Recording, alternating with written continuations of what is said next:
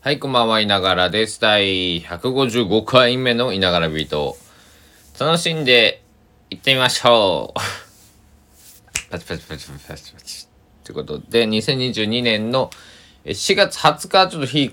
が変わってしまいました。水曜日の0時12分、午前12分でございます。えー、まあまあまあ、日が変わる前19日、えー、ってことで、話していきたいと思うんですけど、まあ今日はということでね、19日の今日はということで。朝ね、著作権の勉強しますなんて言ってたんですけど、勉強しましたよ。15分だけ。はい。えー15分したところで、ちょっと、今日はギブアップ。これね、15分をね、えー1週間、2週間、1ヶ月、3ヶ月、半年、1年、えー続けていけば、やだた、続けていけばですね、えー僕も著作権に詳しい男になってるだろうと、いうわけで、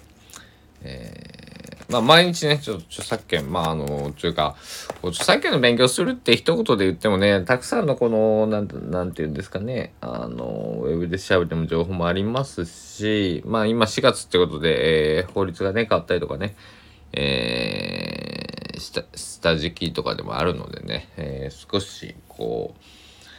えーまあ落ち着いてないところもあると思うので、えーそこは見極めながらね、えーやっていきたいなと思っています。まあ焦らず急がず。参ろうかということでね、えーまあ、分かる人は今分かるってやつですね。はい。で、あのー先日からまあ本の話、図書館の話だったりとか、本のは、本を買って読んでるとかね、えー、っていう話をたくさんここでしてるんですけども、僕目が悪いんですね。網膜剥離ってやつにね、えー昔になりまして、数年前にね。えーまあちっちゃい字見づらいと。で、僕の今部屋の配置的にですね、えっ、とね、机がこう、机に座ると、えっと、自分の影で、こう、ライトがね、あの、部屋の電気が、こう、自分の手元は影になるんですね。で、非常に暗くてね、えー夜本を読むのに、あのこう、都合が悪かったんですけども、えーそれを友達にね、えーデスクライト欲しいなーとかね、言ってたら、えー家に余ってるのあるからあげるよ、なんて、えー優しいお友達がいまして、えーとても明るい、そして、ちょっとこう、なアンティークまでいかないですけど、なんだろう、ちょっと懐かしい感じの、えーライトいただきまして、60ワット。って書いてある。なかなかビカビカするね。あのなのでね、とっても、まだ、まだこれで 本読んでないんですけど、どうだ？おっと、見やすいですね。これ試しに消してみましょう。うん。これでは読む気はしないね、やっぱりね。よいしょ。あー、いい感じっすね。いい感じや。すごい今、ボロボロの、ボロボロの本を読んでるんですよ。なんでこれをチョイスしたんだっていう。えーこれは僕がコーヒーがなんかをこぼしてしまったせいでなったやつなんで、えーしょうがないです。うん。えー、なのでね、えー、なんかデスクライトとか、まああのーえー、あれですよ、液晶の、えー、モニターライト、なんていうのかな。え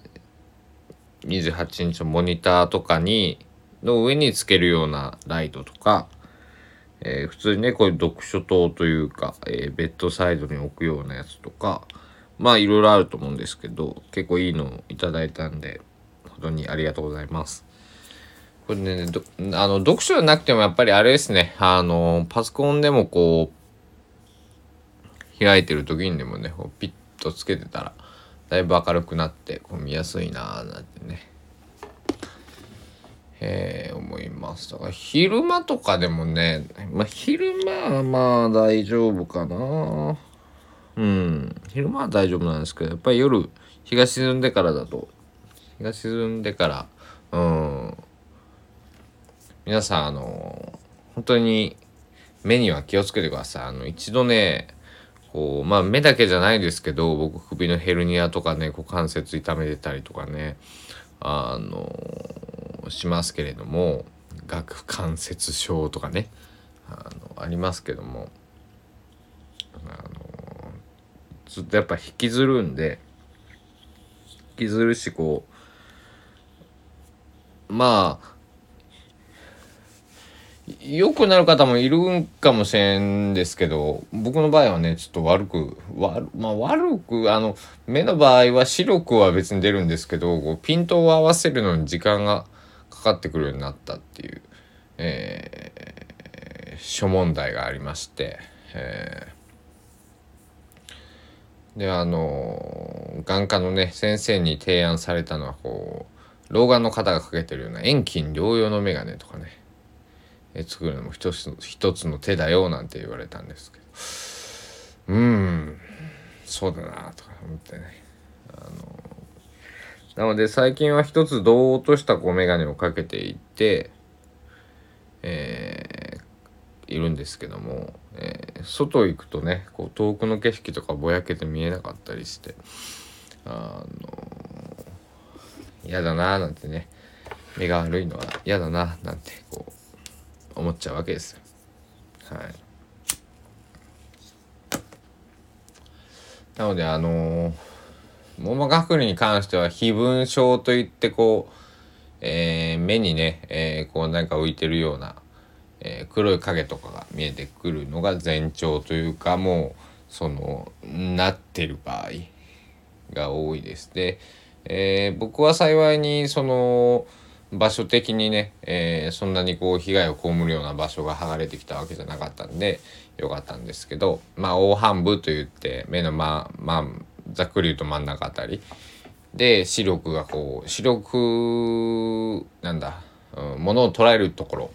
まあ、視力が出るところ。出さなくちゃいけないところが剥がれたりするともう、えー、本当にねあの全然見えなくなるという。ことがありますんで、えー、皆さん本当にね、えー、網膜剥離、目、えー、ドライアイとかでもね、進んだら、あのー、結構しんどかったりする目が本当ね、開かなくなるとかね、聞きますし、あのー、気をつけてください。はい。で、あと、なんか病気の話ばっかりはやめとこうかね。えー、本棚を整理そうだから本を読もうと思った。なんか本棚が気に入らなくて本棚を整理していました。はい。でえー、模様替えが僕はとっても大好きなんですけどまた模様替えを軽くしてしまいえー、まあそんな感じなんですけどもあのカメラがたくさんあってねあの本関係なくなっちゃったよって、まあ、本も本はねでもそんなに別に何十冊ぐらいあるのかなこれね。60冊ぐらいもうちょっとあるかな。70100はいかないですね。ぐらいですけども、えー、なんかね、えー、カメラが同じぐらい。多分50台ぐらい多分あります。はい。で前も言ったけど古いフィルムカメラを100円とか300円でしえー、買ってきて、えー、綺麗にして、えー、まあ、動くものを買ってきて綺麗にして、えー、友達とかにあげるのが好きなんですけど、えー、大体こう欲しい人にあげちゃったんで今あの在庫型になっている。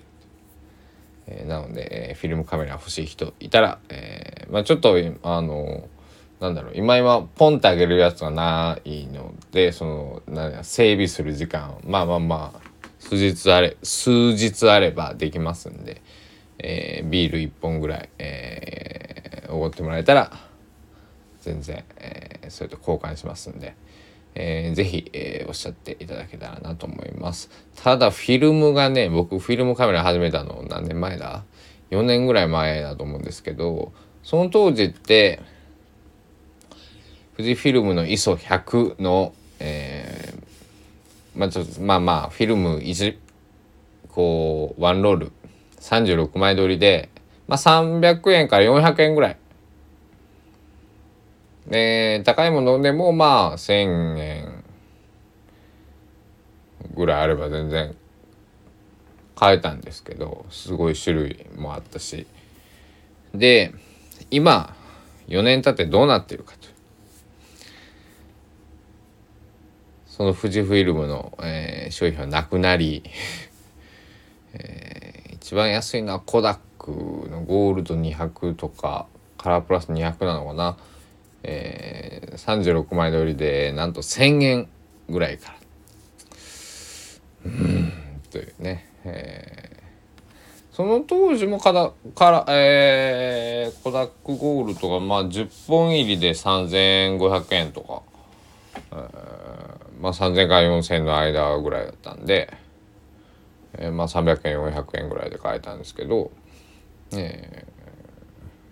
ー、ね、とてつもない、えー、インフレを起こしている。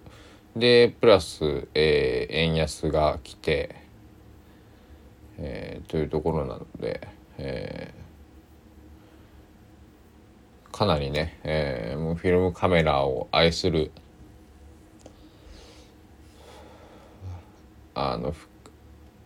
ネガ自体もそのフィルム自体も上がってるしフィルムの現像代とかもすっごい上がってるんですよね。こんなに高かったっけなみたいなね。えー、なのでなんか高級なこう趣味になってしまっている。まあなので僕も最近あんまフィルムで撮ることがないです。本当のこと言うと。でうんまあしょうがなくもあるしこうね何とも言えないんですけども。え、ね。なんか何かきっかけでねフィルムが、えー、もう少しまあやまあ安く今より安くなることはないのかもしれないですけどあのー、なんだろうな。まあでも安くなってまあ、せめて現状維持をしてくれて、えー、ね、みんなが楽しめるような、えー、ものになったらいいななんてね思って古いフィルムカメラを時々、えー、買いに行きます。でちょうどねこの3月4月とかっていうのは引っ越しの時期なんでね、え、この間も、えー、近所のハードオフに行くと、えー、使えそうなフィルムカメラが300円とか、えゴロゴロしておりました。えー、狙い目はね、やっぱり、あの、あれですよ。キャノンの、えー、EOS、ニュー EOS キスですね。これはね、あのー、そうだな、僕の経験値的に10台あれば8台ぐらいは動きますね。うん。電池の蓋を開けて、液電池が液漏れしたいのを確認する。でファインダー覗いて汚れてないかで、えー、電池を持っていってかつまあまあオートフォーカスの器具レンズを持っていってオートフォーカスが動くかどうか確認すると。でシャッター降りるかとか、えー、いろいろね、えー、操作してみて。10代にまあ8台は来てるかなうん。そんな感じなんで、えっと、すごく、あと、なんだろう。もちろん動き物連射とかには強くないんで、動き物とかは取れませんけど、あの、普通にスナップとか、記念撮影とか、えー、テーブルフォトとか、えー、風景とか、撮る分には全然問題のない、えー、カメラ。僕が生まれた年ぐらいに出たカメラかな。だから30年ぐらい前のカメラなんですけど、まあ、一つ持病があってそのグリップ、えー、まあ、手で持つとこですよね。そこがねあの、まあ、ゴムを使っているのでこうゴムは加水分解といってこうベッタベタになるんですね。なんですけどこれはあの無水エタノールっていうのをね、ドラッグストアだったりとかで買ってきてまあ布とかに、えー、これティッシュとかではねは、えー、ダメなやつと布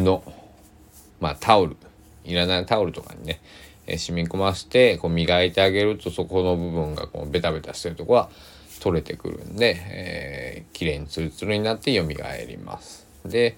えー、ただ数年また置いてるとまた加水分解してくるんで何年かに1回はそれをやってあげないといけない。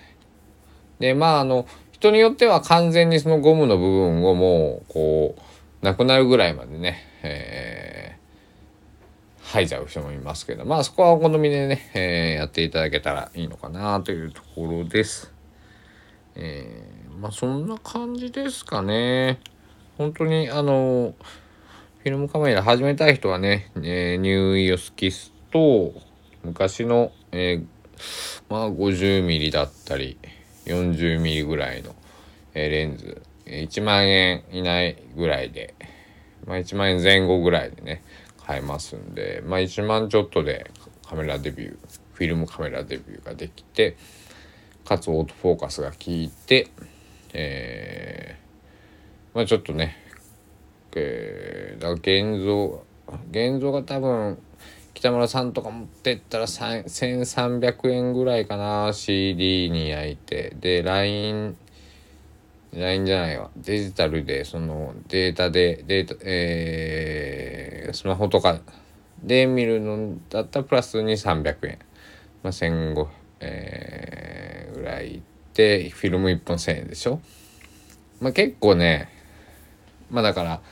えー、コスト的にはかかるんですけどまああのそのいつも日常使いではねちょっときついと思うんですけどなんかこう記念の時とか、えー、まあ一回使ってみてもらってあこんな感じなんだなとね、えー、体験してもらってなんか記念の時に、えー、使う。ただあのー、もちろんブレてたりする写真もあるんでデジタルやっぱスマホとかで、えーと、保管用に、えー、保管をするためにね補うためにね、えー取っておくっていうのもおすすめをしております。まあ、最終お金のところでこう話していくとデジタルがやっぱり最高ですね。なんぼでも取れる。えー、僕もまあデジタルはね一つメインのカメラがあるんですけどもそれがねあのとても素晴らしい、うん、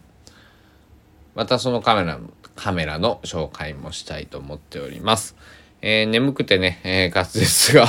あまり良くないみたいなんで今日はここら辺にしておきたいと思います。明日は晴れるかな？明日は花粉がどれだけ飛ぶのかな？黄砂が洗濯は干せるのか？また明日報告したいと思います。では皆さん、えー、いい夜というかいい睡眠を取れるように、えー、明日、えー、まあ朝聞いてくださってる方もいるのかな、えー、気をつけていってらっしゃいませ。ではではお時間です。さようなら。